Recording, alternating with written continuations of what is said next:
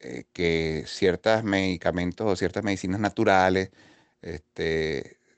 pues sean buenas para este, prevenir o curar enfermedades tiroideas, más allá de ciertos elementos que están descritos en la literatura médica que pueden actuar como coayudantes en, este, por ejemplo, absorción de hormona tiroidea, levotiroxina.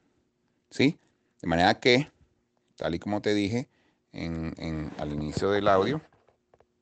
por lo menos del audio anterior, tenemos un, un elemento que es el selenio. Ahora bien, eso no significa que a todo el mundo que tenga problemas de la tiroides se le va a colocar o se le va a dar selenio.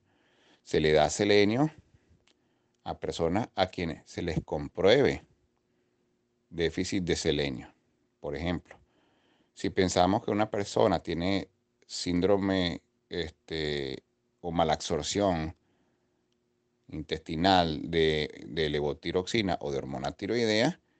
pues se le puede hacer una prueba para ver si hay elementos como por ejemplo el selenio bajos en sangre que pudieran explicar que un paciente con una dosis de levotiroxina determinada entonces no encuentre un control adecuado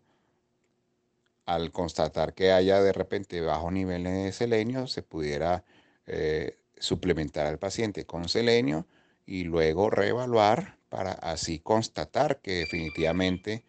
haya sido o, el problema sea por un déficit de absorción de selenio, por ejemplo.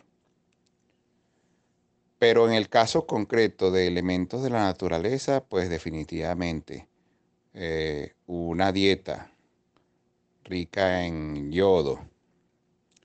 considerando el requerimiento mínimo diario que es de 150 a 200 microgramos